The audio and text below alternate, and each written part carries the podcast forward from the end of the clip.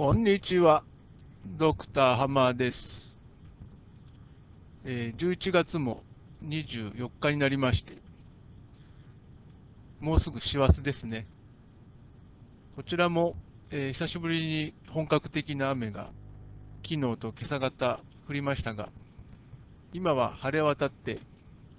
えーいい天気です。外では落ち葉を掃除するへんてこりんなブロワーのエンジン音が響いておりまして、ちょっと気が散るところなんですけども、あのこちらの方ですね、割とその落葉が今、美しい季節を、え迎えていまして、あの木が黄色く色づいていてですね、木の葉っぱが黄色く色づいていて、美しいんですけども、やはりあの落葉樹ということでですね、雨なんか降ったりすると、翌日は相当葉っぱが散ってるわけですね。で、こちら、石畳、歩道が石畳になっていてですね、石畳に枯葉、黄色い葉っぱが多いんですけども、なんかこう、ヨーロッパっぽくて、風情があるな、なんて言ってられないぐらいあの葉っぱが落ちてですね、排水溝を詰まらしちゃったりするのでですね、こちら、あの雨がこの秋冬が多いもので、放っておくと大変なことになるということで、えーおそらく市の、えー方だと思うんですけども、えー掃除にいらっしゃってまして、すごくあの大きなエンジン音のするですね、ブロワーでブーブーとこうですね、あのなぜかそれを吹き飛ばしてからあの吐いて集めるみたいな、そういう方法を取られていてですね、まあ、その吹き飛ばすためだけに、そんなあのエンジン付きのブロワー、なんで使うんだろうって、私はなかなかこう納得いかないんですけども、吐きゃいいんじゃないのか、ほうきで吐けばいいんじゃないのかと思うんですけども、まああの、はい、このブロワーを使って、あとほうきで集めるというのがこちらのやり方のようでですね、えーのんびりとした午後ですが、ちょっとこのエンジン音がうるさいなという午後を過ごしております。えー昨日ですね、あの予告していた通り、ライブストリームを刊行いたしました。え2回目、まあ、本格的にやるのは2回目ということで、抜かりなしと思っていたんですが、えーまだですね、その、なんて言いましょうか、バックグラウンドで流れていた音声が思いっきり入っていて、全然私が喋っていたことが聞こえなかったとか、それがだいたい20分以上経った後に発覚してですね、えらいショックだったんですけども、えー以後、こういうことがないようにですね、あのすっきりとした放送を 心がけたいと思います。えーでそれでその最初の方ですね、あの1時間ちょっと続けたんですけども、最初の20分に、もう25分ぐらいですね、あのバックグラウンドに、えーその YouTube のですね、あの開きっぱなしにしてたもの の音声が、あの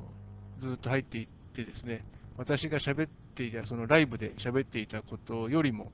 そっちのバックグラウンドの音の方がバカでかく入っていたようでですね、えー聴衆の皆様には大変ご迷惑をおかけいたしました。えーでその中でですね、あのーこうフィクションっていうですね、そのベーシックインカムを想像して、こうなんかユートピア的な世界みたいですね、そういうこう架空の世界を想像してみませんかという話だったんですけども、でそのフィクションをですね、その書くっていうときに、あのまあ、そのエンターテインメントっていうこともあると思うんですけども、まあ、やっぱりそれだけじゃなくて、あのこの架空の全くその想像上の世界ではあっても、それをこうイメージすることによって、かえってその現に生きているこうリアルなですね、その世界についてのその理解が深まるというか、こう愛着が湧くとか、その注意が向くみたいなですね、そういう効果が期待されているのかなと。で、実際その、まあ、著名なと言いましょうか、こう名作と言われているようなこうフィクション、小説とかをですね、残されている作家の方々、やはりそのフィクションとはいえ、なんて言いましょうか、その教訓ではなくて、なんかその自分なりにこう伝えたいものっていうものがなんかこう、あるということで、で、例に挙げましてですね、お話ししたんですが、全くあの聞こえてなかったようなので、あのもう一度ここで明らかにしたいと思うんですけども、そのウンベルト・エコさんのですね、バラの名前という小説がありまして、でそれについては、その作家の栄光さんはですね、えー、笑いについての理論、セオリーっておっしゃってるんですけども、それをあの書いてみたかったと。で、まあ、自分、ご自身としては、それほどこううまくいったっていう感触はないというふうにおっしゃっていたんですけども、まあ、そういう形でこうセオリーって言ってしまうと、なんかこう堅苦しいんですが、こうまあ、英語って言いましたが、あのヨーロッパの方のですね方々が表現するならば、こう一番しっくりくるのが、その作家さんのですね、その言わんとすることといいましょうか、こうフィクションであってもこう込めたいメッセージみたいなものですね。それをあの指してセオリーというふうにこうおっしゃってるんですけども、まあ、あの私の場合もですね、こうベーシックインカムのユートピア、もしそのフィクションを書くっていうことであれば、やはりその、まあ、格差の是正とかですね、そういったこともあのテーマにはしたいんですけども、やっぱりこう何が伝えたいかなっていうのをずっとこう考えていたんですけども、でそこで一応私なりにですね、こう結論付けたというか、まあ、これで言ったらどうかというふうにこう思いついたのが、その礼儀の正しさっていうんですかね、こう礼儀正しく、えー、参りましょうという形でこう、えー、読者の方にですね、語りかけるような、えー、イメージ。で進めていってはどうかみたいなですね、そういうことを今、はい、考えているんですね。で、その、まあ、礼儀の正しさっていうのはですね、やっぱりあの簡単なようで結構トリッキーだなっていうことでですね、まあ、あの昨日のライブストリームでもちらっとお話ししたんですけども、やっぱりこう表面上、まあ、何らかの理由によってですね、こう吉名に、えー、過ごすためっていうのもあるでしょう。こう表面的に礼儀正しさを装う、もう行動で、何でしょうマナーに沿ったあの振る舞いをするとかですね、言葉遣いも、あのまあ、あえてあの丁寧な言葉で過ごすというようなことはいくらでもあの我々やりますし、実際できるわけですね。でただし、そこの、そういうこう表面上のポライトネスの裏側にですね、そのそれぞれの人が抱いている思いっていうものに関しては、やっぱりその人によって違ってくるのかなと。ですから、本当にあのもし、あのあからさまにですね、もう表面上合わせりゃいいんだろうっていうような内心であれば、まず全くそのポライトとは言えないと思うんですよね。で逆にその、みんながですね、例えば10人なら10人、その10人中8人、9人がですね、やもうこれ、形だけ合わせてるだけでしょ、俺たちこれ、あの儀礼的にやってるだけよねって思ってたとしても、残る1人は、やっぱりそういう儀礼ではあっても、あの守るあの守っていくということが、そのメンバー、関係者ですね、その他の人たちに対するその礼儀の正しさだっていうふうに、本当に心から信じている場合もあるという感じでですね、やっぱりあの簡単にあの済ませられる話ではないと思うんです。そのただ挨拶すればいいとかですね、あの規則を守ればいいというようなあのことでは済まないことだと思うんですね。ですから、まあ、ずっとこの優しい社会シリーズでお話ししている、その内心の話なんですね。ですから、内心の話、あの内心、一人一人のですね、内心を尊重しましょうっていうですね、それはまあ私がこう夢に描いているあの世界なんですけども、それはあのこの内心の尊重っていうのはですね、あのシンプルに言えば、あの一人一人の内心っていうのは、あの結局は他の人には分からないっていうところなんですね。ですから、その分からないから、もう適当にあの好きなこと考えていいとか、そういうことではなく、いくらあのいろんな証拠がですね出揃っていて、多分この人はこういう感じのことを考えてるんだなっていう、まあ、何でもやっぱり私たちはこう想定はするんですけども、あのいかにその想定がですねあのどうも正しいなというような場合であってもですねあの最終的なことはこうファイナルアンサーというですね、ファイナルワードっていうものは、あくまでもその、えーそのご本人のものだというですね、そういうような、あのこう一応、えーそのスペースっていうものをお互いにこう与え合いましょうというようなですね、そういう気持ちなんですね。ですから、そのポライトネスっていうこと、礼儀正しく参りましょうっていうですね、この呼びかけのメッセージに込めるものもですね、やはり同じようにその内心っていうものを尊重しましょうと。ですから、あの間違ってもですね、あの形をですね、あの表面上のその、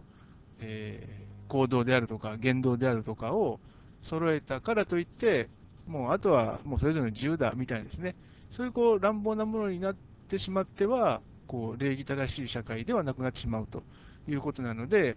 まあ、そのあたりですね、えーなるべくこう読まれた方がですね、そうだなとこう、まずはですから私、あの必要なのはこう、自分自身のその内心っていうものをですね、この注意を向けてみて、あそうだよね、やっぱり自分のことだってそんなにはっきりと100%は分からない、完全には分からない。だから、あのまあ、まさか他の人のですね、あのその人がそれぞれどういうふうに感じて、どどんなことを思ってるのかみたいなですね、それはさすがにあの勝手に決めちゃだめだよなみたいなですね、それぐらいのこう思いがこう実感していただけるようなですね、そういうようなこうフィクションっていうのは書けないのかなみたいなことは、はい、もう本当にラフなアイデアでしかないんですけども、はい、考えています。で、あとは、そうですね、この、礼儀の正しさとあんまり関係ないと思われるかもしれないんですけども、その、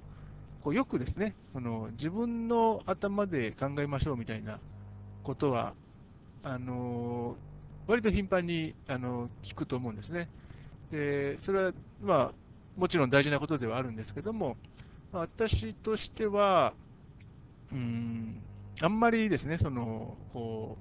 う、そういうふうにははっきりとは言いたくないところがあってですね、で、それはなぜかというと、大体その傾向としてですね、その自分の頭で考えましょうみたいなことを言う人って、大体もう自分はできてるって思ってる人たちなんですよね。で、じゃあそういうのがなんか、あのあんまりこうはびこってほしくないなっていう思いがあってですね。ですから、あの逆にですね、そういうふうな、あのまあ、偉そうと言ったらあれなんですけども、そのまあ、自分はできてるっていうことをですね、まあ、いろんな理由があってこう指名したい人たち、そういう人たちにこう接したときに、負けないというか、その言いくるめられないというか、まあ騙されないという感じですね。そういうあのこう胆力をつける。で、それが基本的にはその結果的にその自分の頭で考えるっていうことになっていると思うんですね。ですから、あのそのあたりもですね、やはりその何でもかんでもですね、こうあからさまに、えー俺が正しい、このこういうあの正しいことがあるのに、なんで君たちやらないの？みたいなですね、そういう形でこうご指導、えーしよう、ご指導を、えー賜ろうという、まあ、そういう人が、えーまあ、結構この世の中ですね、えーいろんな事情があってあの登場してくるわけですけども、まあ、そういうものに対しあの接したときにですね、あのまあ、えて対決するんではなくですね、あのまあ、先方はこう何かを伝えたい、教えたいことがあるようだということなので、まあ、とりあえずありがとうございますと言っておいてですね、それでまあ、あの取れるところは取る。あのちょっとこの人、分かったこと言ってるようだけども、まあ、自分に合わないなとかですね、あとはまあ、あのいろんな理由でですね、あの100%